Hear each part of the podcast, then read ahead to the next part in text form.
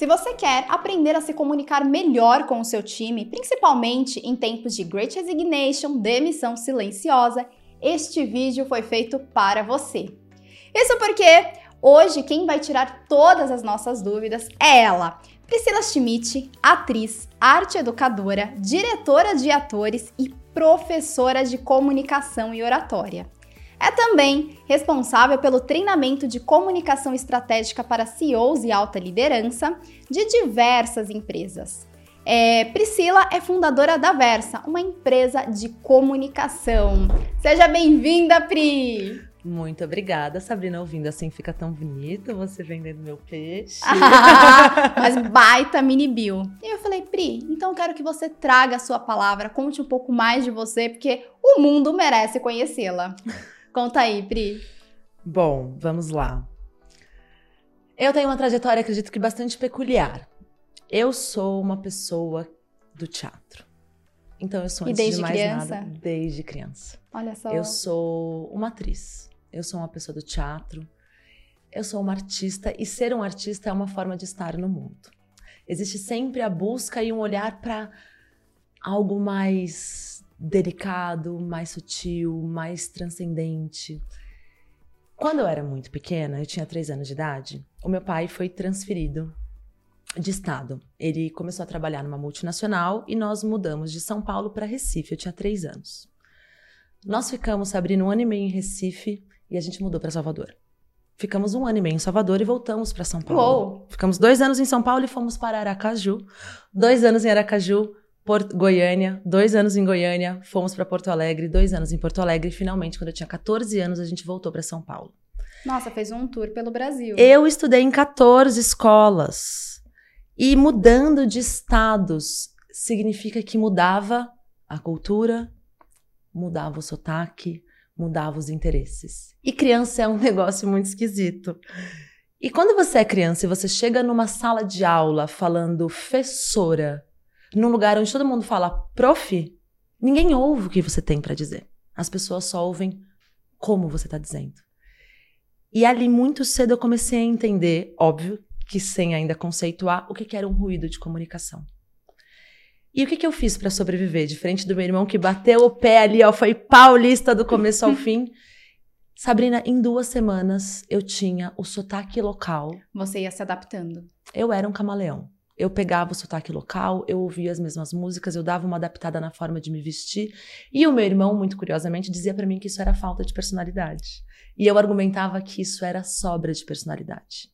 Porque eu podia fazer essa adaptação, essa adequação na minha forma de apresentar minha mensagem para que as pessoas ouvissem o que, que eu tinha para dizer.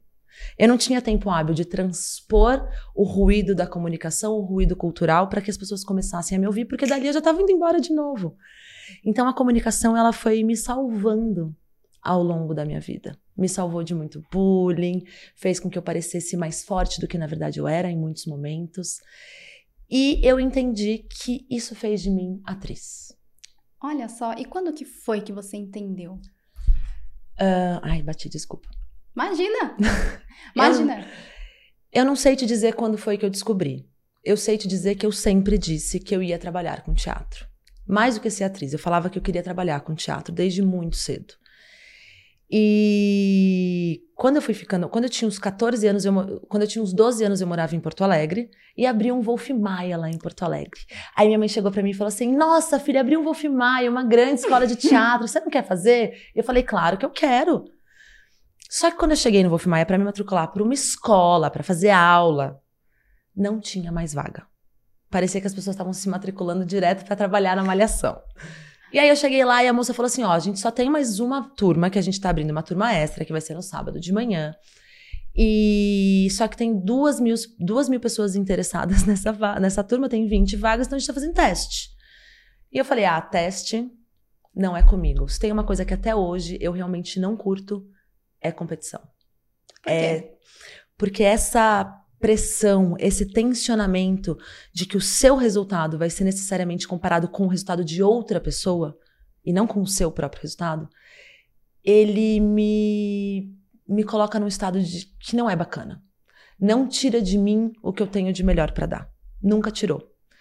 E talvez por isso que eu tenha ido também fazer teatro. Porque o teatro não trabalha na lógica da competição. Você não faz nada sozinho no teatro. O teatro é, é um tra... coletivo, né? É o trabalho de equipe. E quanto melhor essa equipe, melhor o produto, melhor o resultado. Mais mágica é a experiência de quem faz e de quem assiste. Então eu falei que, que eu faz queria. muito sentido quando a gente olha para o mundo corporativo, que é o que a gente vai falar daqui a pouco. A gente vai chegar lá, porque temos treinamento de teatro corporativo também. Sim. Então, é, eu, minha mãe insistiu e eu acabei fazendo sim esse teste. E o teste não era um teste de atuação. Era um teste de comunicação. Olha só! Por que, que eu tinha que fazer? Eu tinha que olhar para a câmera e falar sobre quem eu era. Olá, imagina eu com 12 anos. Oi, tudo bom? Muito prazer, eu sou a Priscila, eu adoro me comunicar, eu adoro falar, eu adoro aparecer. E no fim das contas eu passei nesse teste. Que demais! Mas eu não fiz. A moça ligou na minha casa e falou: Então, tô ligando para te contar que você passou na seleção para estudar no Wolf Maia. Você tá com a, sua vaga, com a sua vaga garantida no sábado de manhã. Aí foi muito engraçado porque eu cheguei pra minha mãe e contei. Falei, mãe, a moça do Wolf ligou falando que eu passei. E a minha mãe não acreditou. Ela fez assim, ah. E eu falei, não, mãe, é sério. É trote, é brincadeira, é trollagem. ela achou que eu tava trollando ela. E aí, quando, eu, quando, eu, quando ela entendeu que eu tava falando sério, ela falou, então vamos agora fazer essa matrícula. E aí eu dei uma titubeada. Sábado, eu tinha 12 anos. Eu andava de skate hum. com os meus hum. amigos, era o meu dia preferido. E eu falei, eu não quero estudar no sábado. E aí liguei lá e falei assim: eu posso reservar essa vaga para uma turma durante a semana no semestre seguinte? E a moça falou: claro que pode! E isso eu fiz. Só que no semestre seguinte, eu fui embora de Porto Alegre e voltei para São Paulo. Nossa, e como que ficou sua cabecinha ali? Porque é uma menina, né? Acho que sai da, daquela transição ali de criança, entra na pré-adolescência e tá na adolescência, a cabeça fica um pouco confusa. Como que foi? Eu. Como que foi a mudança ou como que foi esse não? Como que foi esse não? Ele foi muito tranquilo para mim. Por quê? Porque eu acho que muito intimamente eu já tinha construído para mim que eu queria fazer teatro. E o Wolf é uma escola de formação de atores com foco em TV. Tanto que quando eu mudei para São Paulo, eu não fui fazer Wolf. Eu fui fazer Série Helena, que era uma escola mais focada no palco, no teatro. Que é a grande paixão da minha vida. O teatro é o meu amante, é o meu não, mestre. Dá pra perceber, é o meu pai. seus olhinhos brilham. Tudo que eu sou e tudo que eu aprendi vem de lá. A, a fundação da minha prática, da minha forma de estar no mundo que é muito ética e que é pautada pela ética. Por isso que a competição para mim é difícil. Porque a competição, muitas vezes a gente topa passar um pouco por cima do outro e para mim não dá. Então é muito difícil essa lógica de concorrência. Como é que você vai lidar com concorrente? Eu não tenho concorrente. Eu tenho colegas de trabalho que fazem a mesma coisa que eu e que invariavelmente vão fazer de outra forma. Pode ser melhor, pode ser pior, mas eu sei que o que eu faço ninguém faz. Então voltei para São Paulo e minha mãe, mas minha filha, você tá dizendo que você vai trabalhar com teatro, que vai ser atriz, você tem que estudar. E nisso, transição, adolescência, voltei para São Paulo entrando no primeiro colegial, foi muito difícil. Eu entrei numa escola que não deu certo, fiquei seis meses, mudei de escola, sofri muito bullying. Sobrevivi graças à minha comunicação, que era uma comunicação muito impositiva nesse momento, e eu deixei de apanhar muitas vezes por causa da forma como eu me comunicava que eu conseguia. Você lembra de algum exemplo? Eu lembro, tinha uma menina que me perseguia nesse colégio que eu estudei no primeiro semestre do colegial. E ela era uma menina que batia nos meninos, ela batia em todo mundo, as pessoas tinham medo dela. E logo que eu entrei na escola, me avisaram: cuidado com a Pereira. cuidado com a Pereira, ela bate nos meninos. E aí eu fiquei meio assim: quem? E eu nunca tinha tido problema nesse nível assim. E um dia eu tava sentada na arquibancada da escola, essa história é maravilhosa. Eu tava sentada na arquibancada da escola com um casal de amigos. O Julian e a Kali. E os dois ainda estavam no flerte, eles pareciam duas borboletas, sabe? Correndo pra lá e pra cá. e a gente tava no, no, na, no ginásio, o ginásio, o ginásio tava vazio, só tinha gente na arquibancada. E eles tropeçaram num violão que tava lá, dentro da capa, assim, sozinho tropeçaram no violão sem querer, borboleteando, e apareceu uma pessoa, uma garota, do nada, soltando fogo pelas ventas, brigando com os dois. Esse, e, e ela falava assim: esse violão é a minha vida! Como é que vocês cairão em cima desse violão? Porque se vocês. E apontando o dedo. Se vocês tiverem quebrado, vocês vão se ver comigo. E eu fiquei assistindo aquilo e, obviamente, eu não sabia quem ela, quem era aquela pessoa. Vocês já devem ter entendido de quem se tratava.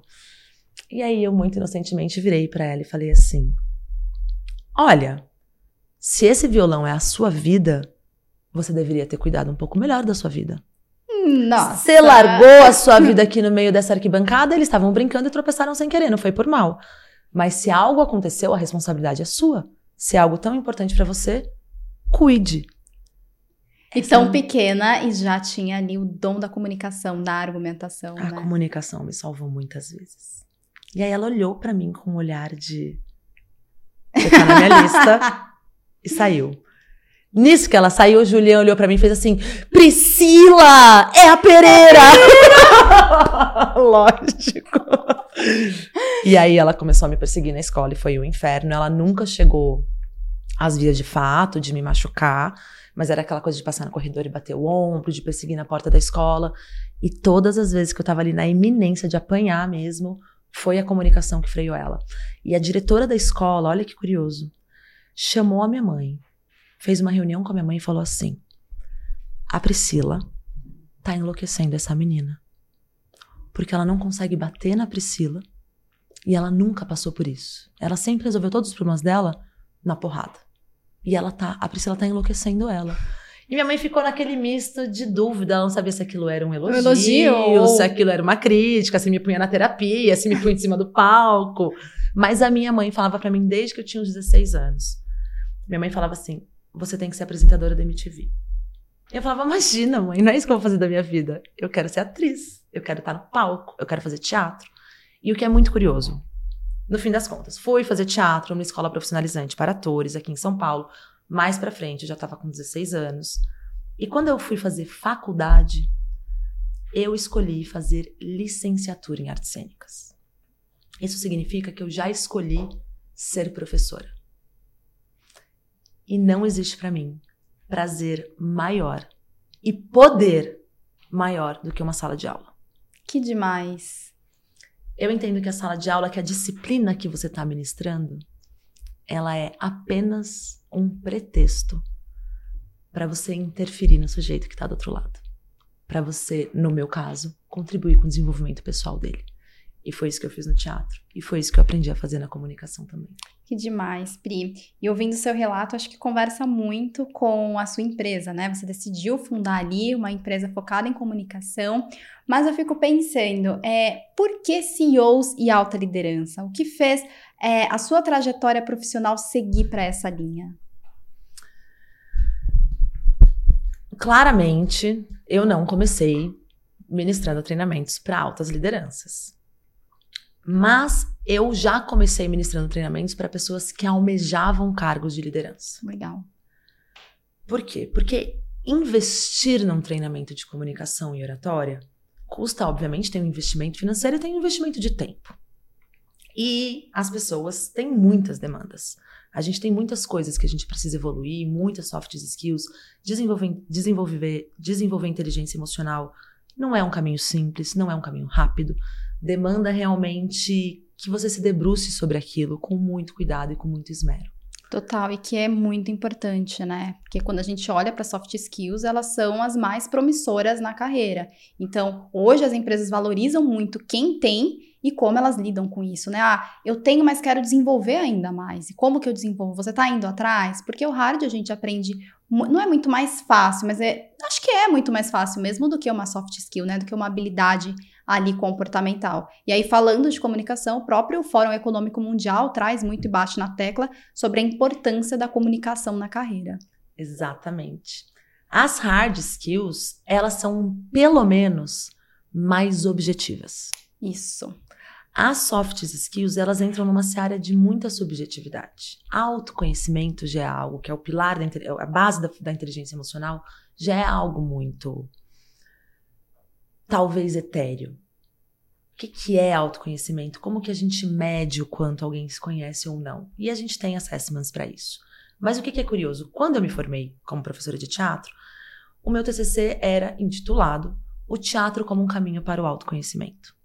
Então, eu já trabalhava no teatro como professora de teatro, enxergando ali uma oportunidade de oferecer para aquelas pessoas desenvolvimento pessoal, autoconhecimento, autogestão. E aí, um ex-aluno meu de teatro, um belo dia me ligou e falou: Eu trabalho numa empresa de comunicação e oratória e eu preciso de uma professora. E a gente não consegue achar ninguém que seja bom como você. Mas eu não dou aula de comunicação, não, mas você vai dar. A gente já passou meses treinando pessoas e não rolou. Você topa? Eu falei, ah. Vamos ver o que, que vai dar, né? Vamos ver o que, que vai dar, gente. E deu um match sensacional. Que legal. Eu fui, eu fui treinada por 10 dias. Assumi, comecei a dar os treinamentos personalizados. Comecei a assumir algumas aulas das turmas. Em três ou quatro meses, a dona da empresa mandou todos os outros facilitadores embora e ficou só comigo. Uou! Eu tava grávida. Eu dava, por muitos dias seguidos, 12 horas de aula por dia. Até os meus nove meses de gestação.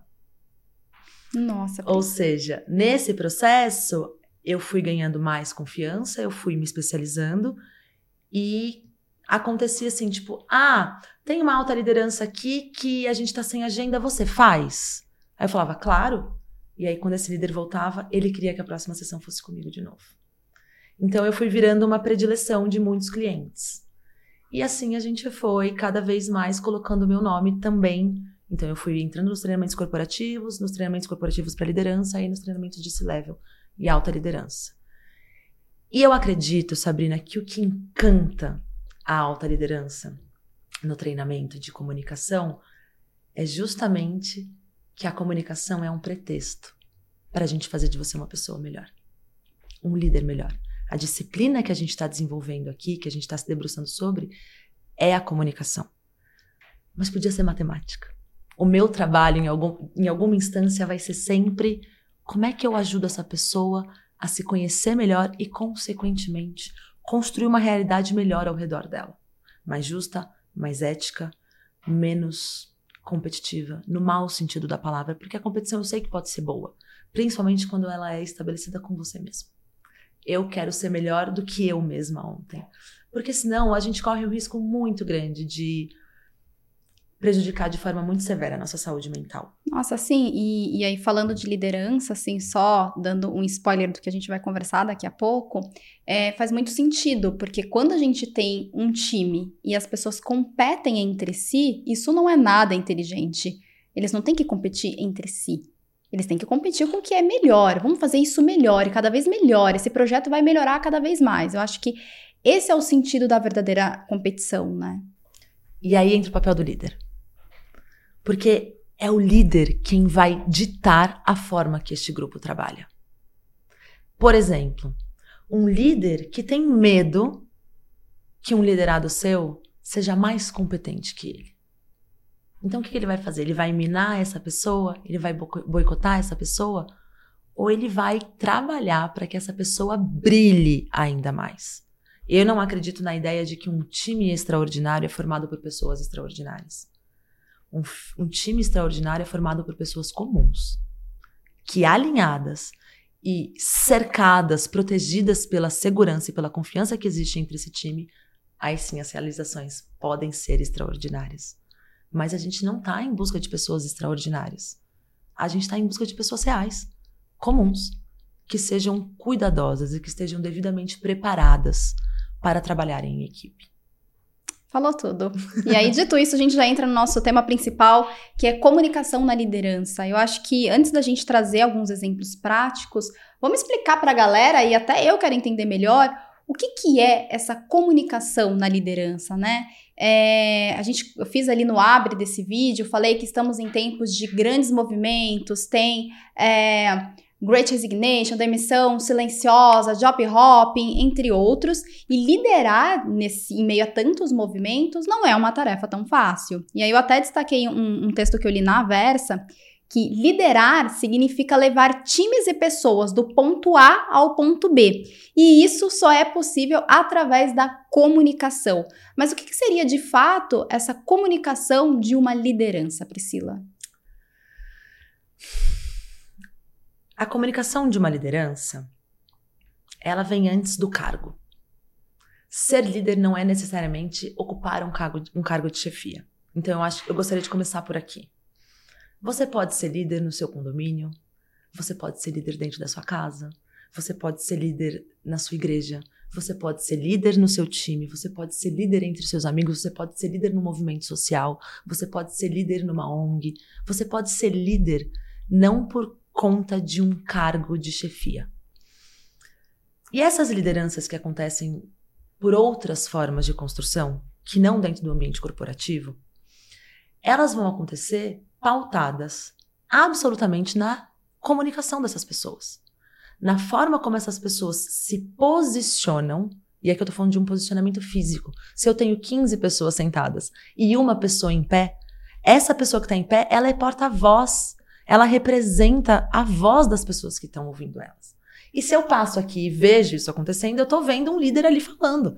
Então, que é muito o que a gente acabou de conversar antes de gravar. A Priscila estava contando que muitas vezes, quando ela chegava nas empresas e ali palestrava e, e trazia ali a, a, a, importância da comunicação, as pessoas olhavam para ela e perguntavam se ela era sócia ou dona da empresa, né, Pri? E mesmo quando eu trabalhei como garçonete, bem jovenzinha, as pessoas achavam que eu era dona, que eu era sócia do bar, porque tinha uma vontade muito legítima de promover um, um, um, momento de prazer, agradável, de leveza, de carisma para as pessoas que eu estava servindo.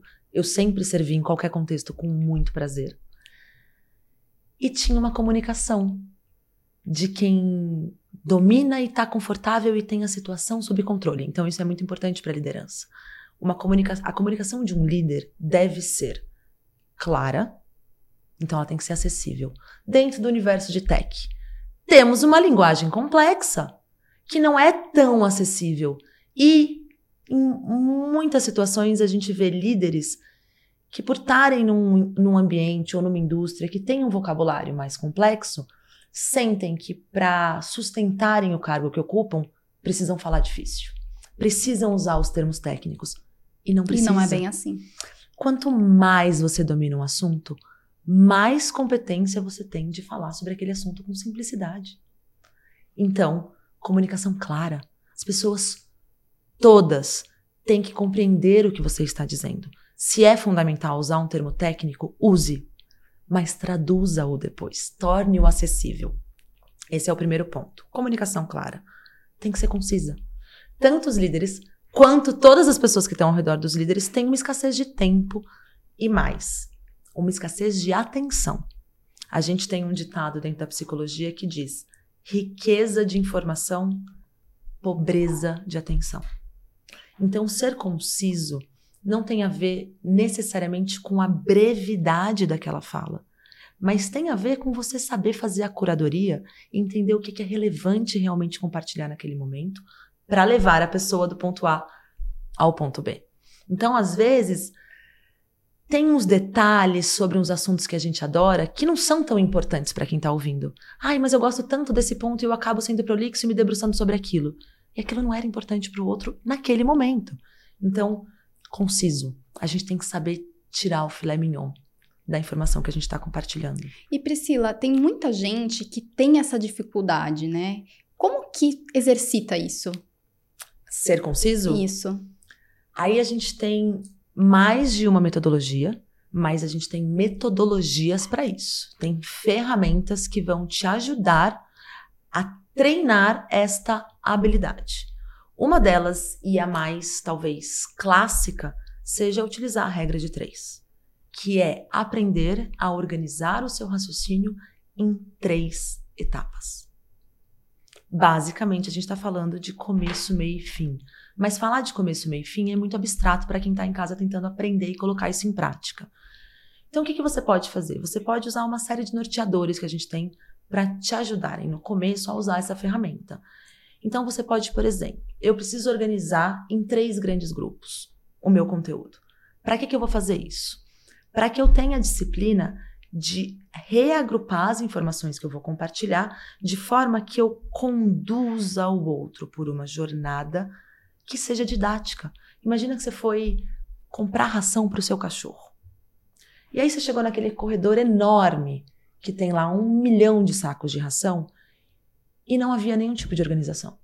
É a ração para Golden em cima da ração para Lhasa, que está embaixo da ração para cachorro hipertenso, que está lá para gato castrado, tá tudo misturado. Não funciona. A pessoa vai ficar muito tempo ali, vai perder muito tempo tentando achar alguma coisa e provavelmente ela vai acabar pedindo ajuda, porque ela não vai achar. Então, qualquer espécie de organização na cabeça do ser humano acontece por reagrupamento. Vamos organizar a ração? A gente vai colocar raças grandes, é, cachorros é, mais velhos, é, raças pequenas, vai ter algum tipo de reagrupamento ali. Então, pegue esse monte de informação que você tem na sua cabeça e organize ela em grupos. Três grandes grupos. Então, você pode falar, por exemplo, vamos pensar nos modelos, para além do começo, meio e fim. Você poderia organizar em passado, presente e futuro. Eu tenho que apresentar o plano estratégico para 2023. Eu posso começar apresentando um backtracking de como foi 2022 e como é que nós estávamos no começo de 2022 e por que que traçamos as metas que traçamos. Num segundo momento, eu falo do presente, aonde a gente chegou, onde nós estamos hoje. E, num terceiro momento, Legal. eu falo do futuro. Aí a gente pode usar um outro modelo que a gente vai chamar grosseiramente de storytelling, mas que está aí na cabeça das pessoas, onde primeiro eu vou contextualizar. Olha, Priscila, a gente está aqui na Startse, a Startse funciona assim, está dentro desse contexto. Depois eu vou problematizar esse contexto. E, Priscila, por ser uma empresa que trabalha com comunicação, nós somos uma escola, a gente trabalha com muita gente jovem, a gente tem um desafio muito grande, então a gente precisa desenvolver a comunicação, tem um ruído de comunicação aqui. Então você vai problematizar para mim esse contexto. E no terceiro momento, você me apresenta a solução. Então a gente vai treinar para que você aprenda a organizar o seu raciocínio em três. Mas a gente quer que você faça isso automaticamente, organicamente, quando você estiver improvisando. Mas para você fazer isso automaticamente, você precisa introjetar essa metodologia e para isso você precisa de treino. É, o nosso cérebro é muito movido a treino, né, Priscila? Acho que é aquela coisa do músculo, né? Acho que fazem muitos especialistas fazem essa analogia. Vamos treinando, fazendo aquilo todos os dias, porque vai chegar um momento que vai se acostumar.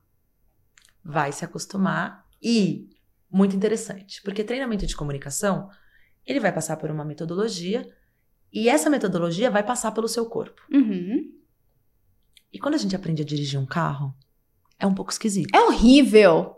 Parece que você tá fazendo um monte de coisa ao mesmo tempo. Você tem que passar a marcha, você tem que olhar no retrovisor, você tem que ligar a seta, você e aí vem que... aquele pensamento de eu não vou conseguir fazer tudo isso. E é muita coisa ao mesmo tempo. trânsito. Uhum. Só que depois de dois anos dirigindo, ou menos, para aqueles que são pilotos, você simplesmente dirige. Aqui tem um processo de aprendizagem que está relacionado ao nosso processamento. A gente pode falar um pouco sobre memória também, que é bem interessante. Mas aquilo vai ocupar na sua memória de trabalho apenas um bloco, que a gente chama de bloco, esses espaços na nossa memória de trabalho. Então aquilo fica automatizado. E ninguém mais vê a técnica que você aprendeu na autoescola. Então isso é muito importante, presta atenção. Quando a gente olha um comunicador no palco e a gente fala assim: nossa, esse cara é bom, ele tem técnica, dá para ver a técnica. Se dá para ver a técnica, a técnica tá mal executada. Hum. A técnica bem executada é aquela que ninguém enxerga, que parece de fato Mas que é um é, dom. É. Exatamente. Então a técnica é tão, então muitas vezes as pessoas têm medo de fazer treinamento de comunicação e ficarem robóticas, perderem a sua, a sua naturalidade e isso pode acontecer num treinamento que não seja tão bem executado. Ou que não vá até onde ele precisa ir. Porque o que a gente quer é transcender a técnica. E mais do que isso, Picasso dizia: aprenda as regras como um profissional, para que você possa quebrá-las como um artista. Demais. Eu sou uma artista e eu me interesso em formar artistas. Ser artista é uma forma de estar no mundo. Então, a gente quer levar essa comunicação para um outro patamar.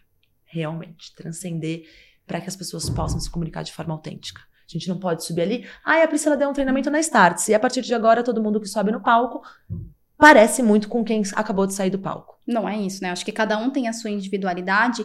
E quando a gente enxerga, por exemplo, essa nova geração, essa galerinha que é mais jovem, eu sempre trago meu irmão como case. Eu tenho um irmão de 14 anos. E a forma de consumo dele é muito diferente da minha forma de consumo, por exemplo. No caso dele, ele fala é, muito: nossa, Tata, é, eu gosto de acompanhar pessoas que me aparentam ser verdadeiras. E com certeza, quando ele ingressar no mercado de trabalho, quando ele começar a entrar nesse universo, é essas pessoas que ele vai seguir e é, são essas empresas que ele vai consumir. Então, acho que vai muito ao encontro do que você está falando, né? Vai, esse marketing contemporâneo que só chega nessa geração desse jeito, que é, eu não tô aqui fazendo uma publi para essa marca. Eu uso essa roupa. E eu comunico de uma forma que é a história, o storytelling. Exatamente. Tem uma história por trás. Eu não, tô, não produzi um roteiro ali que você olha e vê, ah, é um roteiro montado. Não.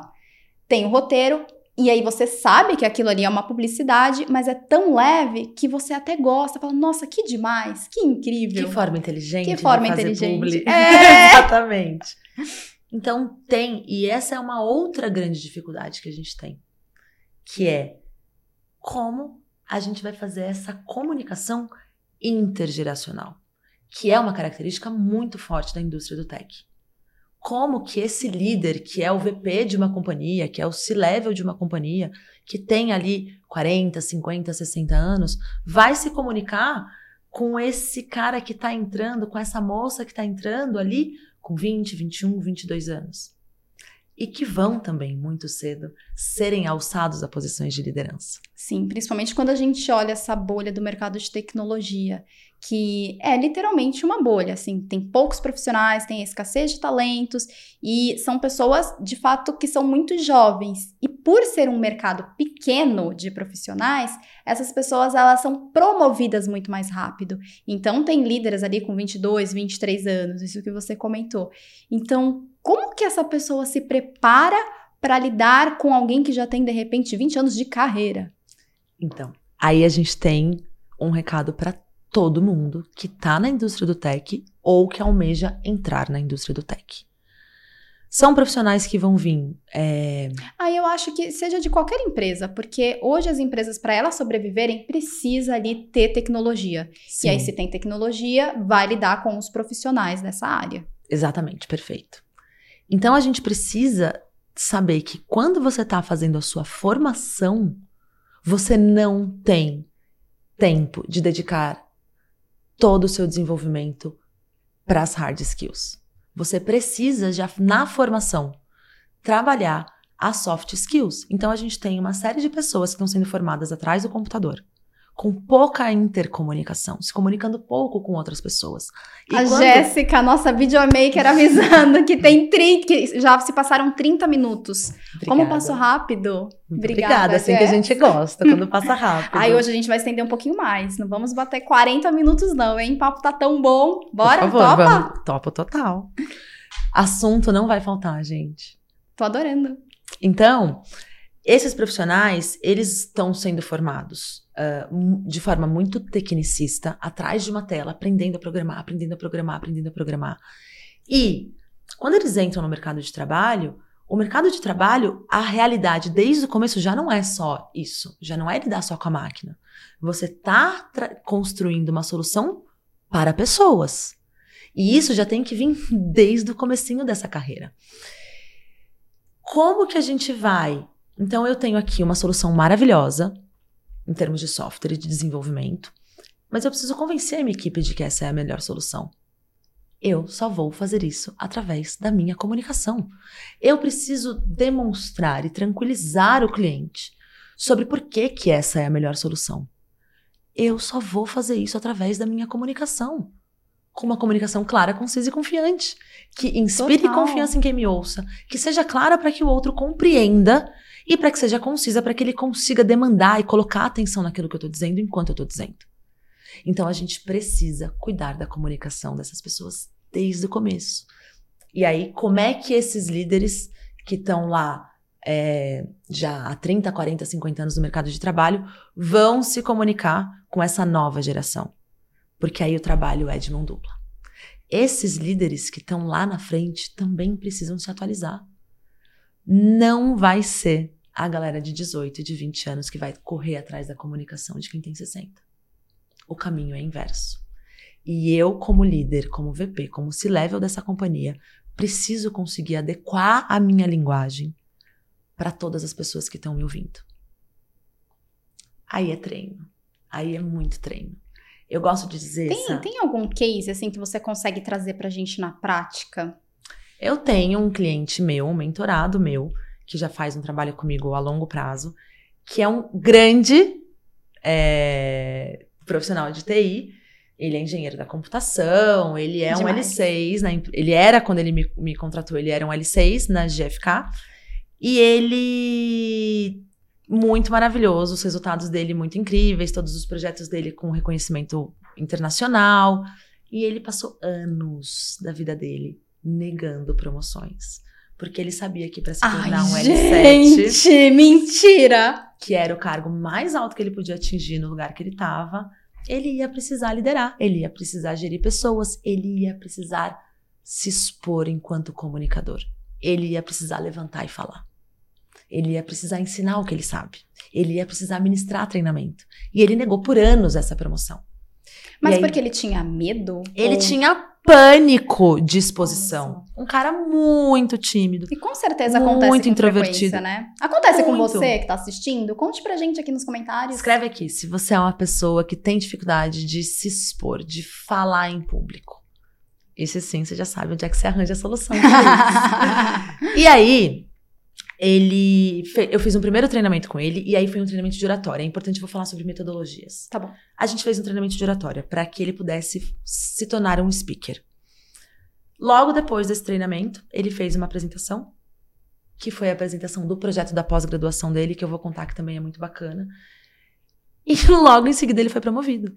E ele, assim, gente, a Priscila mudou a minha vida, mudou a forma de eu estar, mudou. Ele aceitou então a promoção, se tornou um grande líder e depois eu fui treinar ele para ele entrar na Google. Que legal. Fazer toda a seletiva na Google. Mas como que foi esse processo assim? Eu queria entender um pouco mais do comportamento dele, como que foi todos esses passos, esses encontros, como que ele reagiu.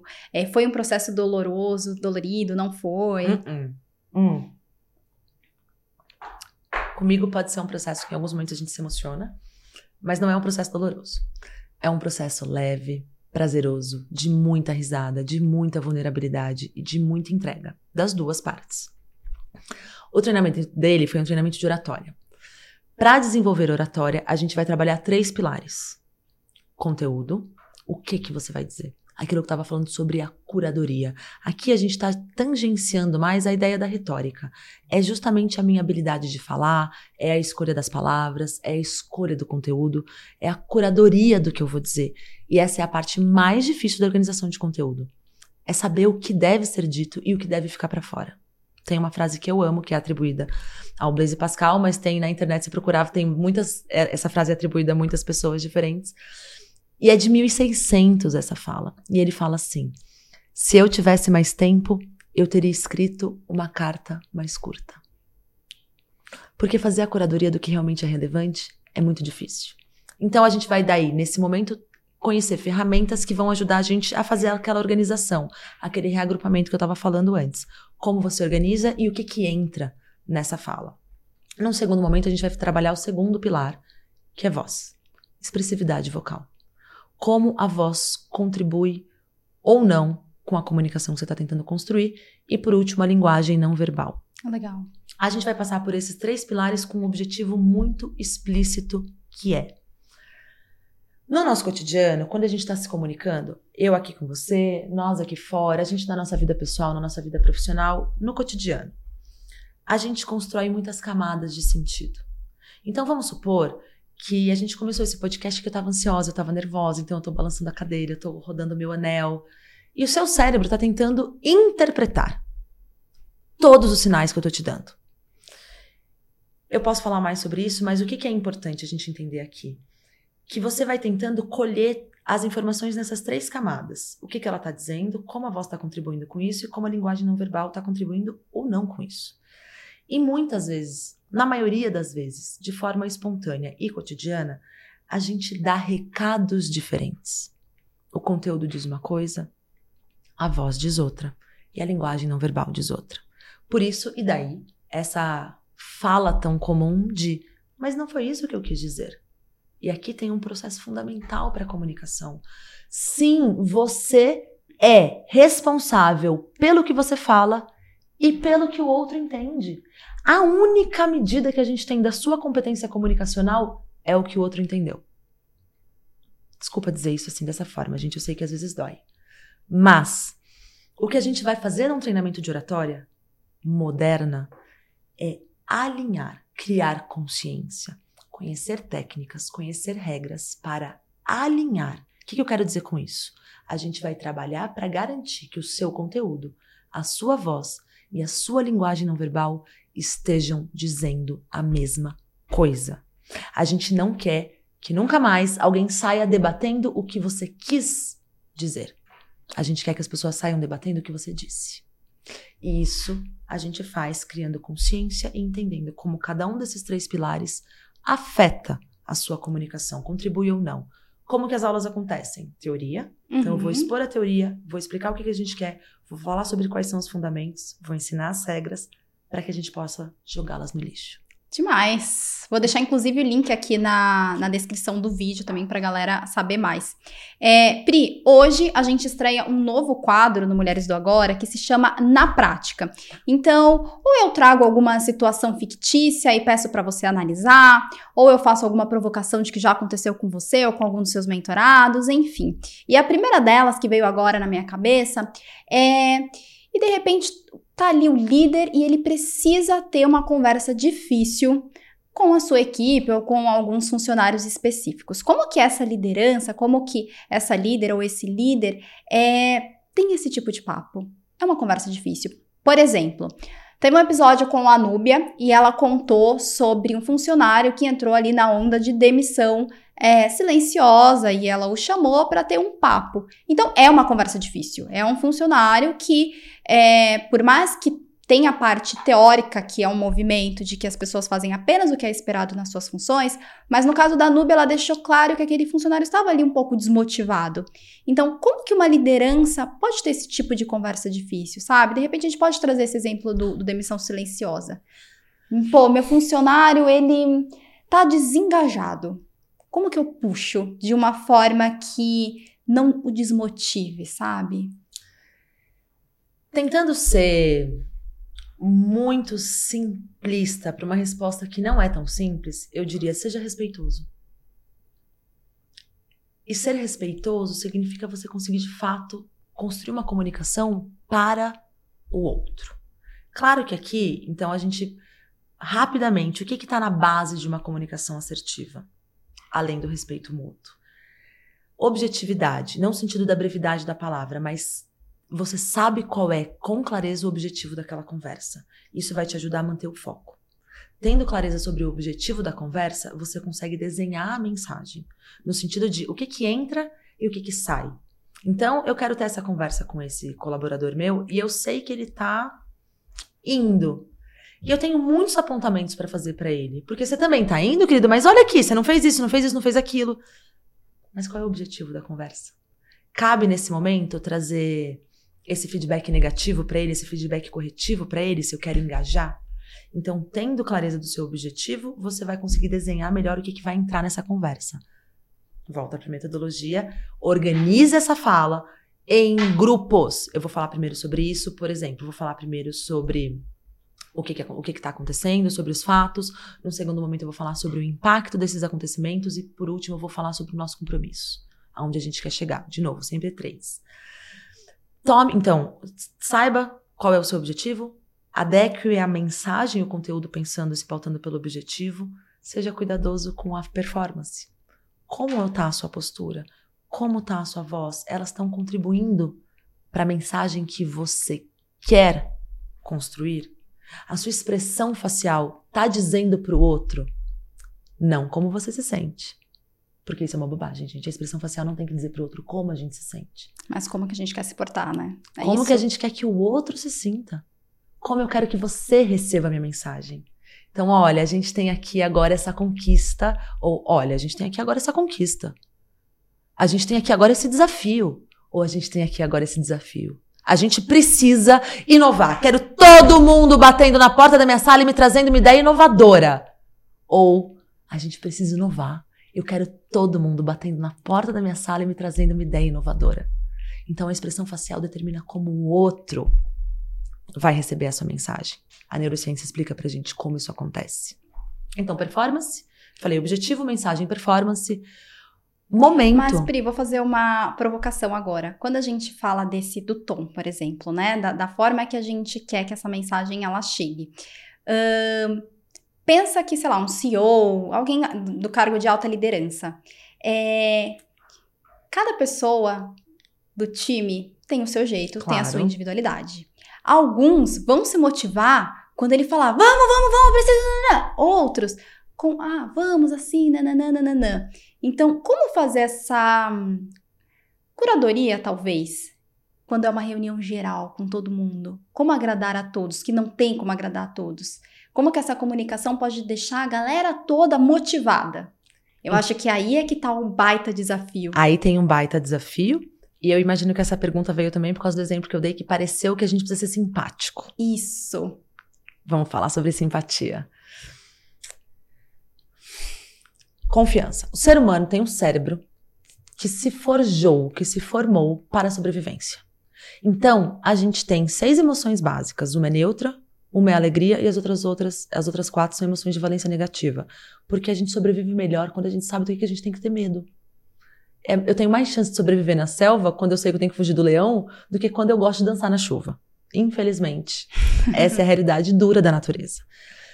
Isso significa que quando a gente sente confiança, quando a gente sente que nós estamos num ambiente protegido, que tem um líder dessa tribo, que tem as coisas sob controle, eu relaxo eu relaxando e distensionando o meu cérebro para esse alerta de quais são os perigos que estão ao meu redor, eu fico mais inteligente. Eu fico mais literalmente aberto, porque eu não estou me protegendo de nada. Então, o que a gente quer em qualquer estilo de comunicação é que você seja, em, nos momentos adequados, capaz de promover relaxamento para o seu time através da confiança. De qual confiança? Da sua. De você conseguir imprimir na sua performance que você, líder, tem as coisas sob controle. E aí a gente tem que falar da diferença de carisma e simpatia. Ca simpatia usualmente tem a ver com um sorriso uhum. e com uma agudizada na voz. Oi, Sabrina, tudo bom? Que alegria estar tá aqui hoje, pessoal. E isso não cabe para qualquer pessoa. Isso não cabe para como estilo para qualquer comunicador, porque umas pessoas vão parecer um Frankenstein e isso não cabe para qualquer interlocutor. Tem gente que não suporta gente simpática. Eu não posso receber um C-level que vai ser meu mentorado com simpatia. Porque isso vai diminuir a minha credibilidade, a minha autoridade. Mas eu preciso de carisma. Qual é a diferença do carisma e da simpatia? A simpatia, ela quer agradar. O carisma, ele é apenas, vamos colocar dessa forma, vou fazer para a câmera a ausência de tensão. Então aqui tem uma tensão, que é muito comum no universo corporativo. A gente chama essa carinha de máscara do corporativismo, porque existe uma grande confusão de que para ser levado a sério, eu tenho que ser sério. Mas seriedade não gera credibilidade. Então, daqui, porque lembra que eu falei, pessoas, a sua expressão facial tem que dizer para o outro como você quer que ele se sinta. O líder, ele sempre vai ter mais influência no estado desse coletivo. Então, se a gente tem esse líder que é um cara tenso, que é uma mulher tensa, e nas mulheres a gente tem essa incorrência mais do que nos homens, que é a gente começa a fazer um treinamento de comunicação e a pessoa entende que ela não pode ser simpática nesse lugar, né, de querer ser legal e amada por todo mundo, mas que eu tenho que ser carismática e eu vou chegar na diferença do carisma, mas eu preciso construir autoridade. E aqui o risco da gente começar a confundir autoridade com autoritarismo. Porque a gente não quer autoritarismo, a gente quer autoridade. É, acho que o autoritarismo ele acaba afastando o profissional, né? Totalmente. Então a gente vai desencadeando construindo... uma série de problemas mentais, de burnout, de ansiedade. E de falta de confiança. E de falta, E de, de falta confiança. de a gente fala vulnerabilidade. tanto da cultura da confiança no ambiente corporativo, né? Porque a confiança é a base da comunicação, a base do resultado, a base da liderança, a base do time, a base de tudo. Total. Então, o carisma, ele vem nesse lugar onde eu vou sair desse lugar, tá tenso, eu não tô brava, mas tem uma tensão. E o carisma vem pra cá. Eu não tô sorrindo. Percebe? Mas tem relaxamento. Se eu estou relaxada e eu sou a líder desse grupo, vocês podem relaxar também. Se eu tô relaxada é porque as coisas estão sob controle. Eu sei o que que tá acontecendo. E muitas vezes a gente quer ser convidativo, mas a gente tá tenso. E se eu falasse pra você, Sabrina, vamos tomar um café lá em casa? Você vai? Bora? Com essa cara aqui? Sabrina, vamos lá. Bora, mas vou pensar. Será? Agora eu falo pra você, Sabrina, vamos tomar um café lá em casa? Agora. Eu não tô na simpatia, eu não tô, ai, Sá, vamos lá tomar um café lá em casa. Então, compreender essa distância entre carisma e simpatia é fundamental.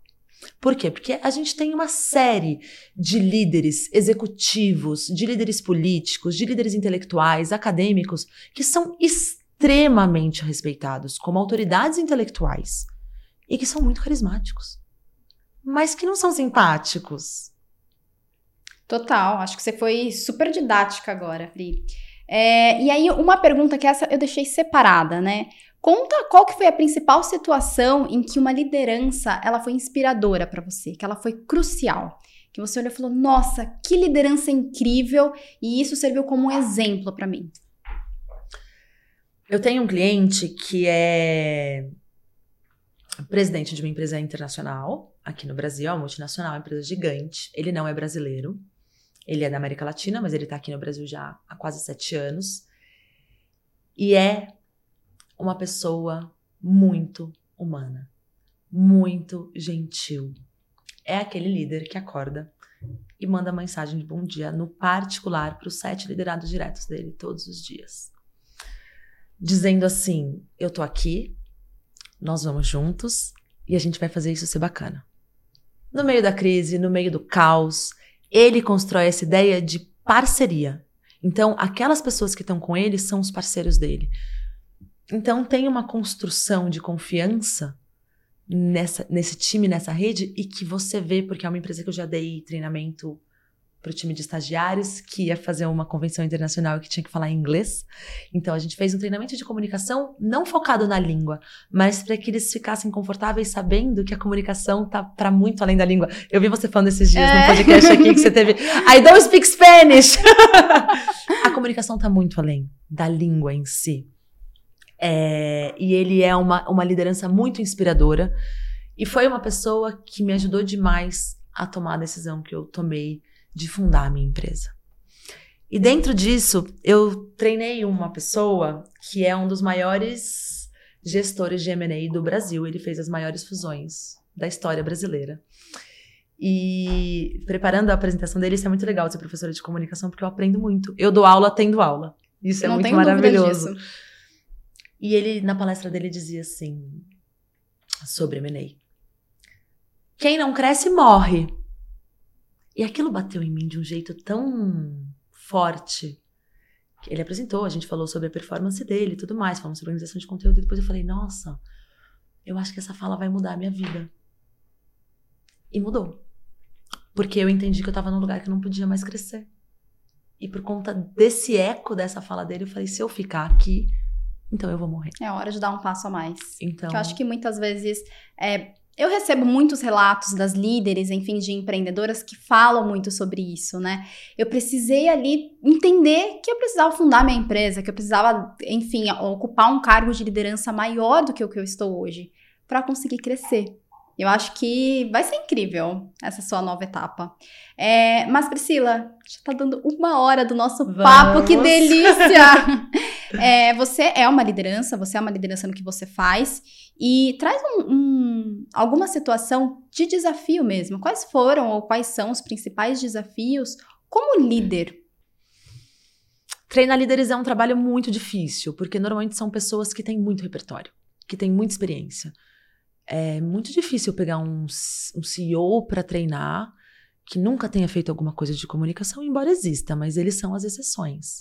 Porque o cara, para chegar a esse level, ele já investiu nos soft skills dele. Ele sabe da relevância e da importância que isso tem. Então, tem dois desafios aqui que eu acho que são bem importantes para mim. O primeiro deles é quando é um cliente que, que acredita que ele já está pronto. E que ele veio fazer o treinamento porque ele recebeu um feedback e ele foi encaminhado para isso e ele veio meio ah, tá bom, eu vou fazer, mas eu já sei fazer, eu já faço do meu jeito. O famoso achar que eu sou ótimo. Exatamente. Sou e aí precisa ter muito jogo de cintura para não virar para esse cara e falar: não, querido, você não sabe. Falar: ah, tá bom, como você gostaria? Então, o primeiro momento, ele é de muita escuta, de muita escuta, para que eu entenda como que eu vou usar uma, uma técnica de persuasão e de comunicação, que é o espelhamento popularmente dizendo, senão a gente chama de isopraxismo, que é como eu vou começar a fazer ele se ver em mim. Porque nós somos muito narcísicos. E quando alguém se vê no outro, nossa, gosto dessa moça. Então a gente começa a repetir umas palavras que o outro diz, uma forma de se portar, uma forma de se vestir, para que eu vá primeiro ganhando a confiança dele e depois, com muito cuidado, eu comece a apontar quais são as lacunas que nós vamos trabalhar e colocar como meta no nosso planejamento estratégico para desenvolver a comunicação dele. Então, aqui, o primeiro passo é baixar a minha bola, levantar a bola dele, fazer com que ele se veja em mim e ganhar a confiança desse cara, para que dali na terceira sessão ele esteja literalmente rebolando em cima do palco para mim. E o segundo grande desafio, e aí é um desafio muito particular da Priscila, é quando o conteúdo da mensagem dessa mulher ou desse cara que é um grande líder é muito desalinhado ideologicamente do meu. Porque normalmente eu vibro muito por poder contribuir também com o conteúdo, por trazer referências, por trazer insights. E quando o discurso dessa pessoa que eu estou treinando é muito distante do meu, é um desafio muito grande, não por falta de empatia, mas porque eu queria poder dizer para a pessoa: eu não concordo com esse caminho, mas eu não posso. Então, é quase um lugar onde eu abro um pouco a mão de trabalhar tanto o conteúdo e a gente foca mais na performance. Mas o grande aprendizado que eu tenho aqui é que dá sim pra gente trabalhar com todo mundo. E você deixa isso claro? Deixa isso claríssimo, desde Legal. o começo, desde a contratação, desde o desenvolvimento da proposta. Então, o que eu tento sempre, como professora, é desenvolver no, no extremo a minha inteligência empática, para que eu consiga de verdade me conectar com quem está do outro lado e trazer transformação. Legal, acho que é um pilar importantíssimo para todos os líderes, né? Para todos. E para a gente fechar, é, eu sempre peço para uma convidada trazer uma dica, seja de filme, seja de série, enfim, fique à vontade para trazer uma dica para nossa audiência. Olha, eu vou trazer um livro para mulheres escrito por uma mulher que é uma comunicadora incrível, que eu admiro demais. É um lançamento. E eu estou falando de Maite Carvalho. Você conhece a Maite Carvalho? Maravilhosa. Musa maravilhosa, Maite. Sou, sua, sou sua fã. E como nós estamos aqui conversando com mulheres, eu vou deixar a recomendação do livro da Maite, o último lançamento dela, que é Ouse Argumentar para a Sua Voz Ser Ouvida. Leitura maravilhosa. Ótimo. A gente já indicou a Maite aqui no nosso videocast Mulheres do Agora. Você viu? Não. Não? Ela entrou em dois vídeos nossos como indicação. Ah, da Casa do Saber. Da Casa do Saber. Ah, sim, sim, sim, sim. E é isso, galera. Contem o que vocês acharam do episódio de hoje. Se tem alguma dúvida, mandem também. Quer deixar algum recado? Eu quero deixar um último recado que é o seguinte. Eu gostaria que vocês olhassem para a comunicação de vocês como um grande sistema, um grande ecossistema. E esse sistema funciona com várias engrenagens. E dentro desse sistema a gente tem muitos métodos. A gente tem comunicação não violenta, comunicação positiva, comunicação assertiva, oratória, retórica, tem metodologia para pedir desculpas. E cada vez que você escolhe se debruçar, conhecer um método, você está jogando um azeite nesse sistema, que vai fazer com que aquela engrenagem rode melhor, mas esse azeite vai correr por todo esse sistema. Então, desenvolver a sua comunicação precisa apenas de uma coisa: compromisso. Coloque na agenda.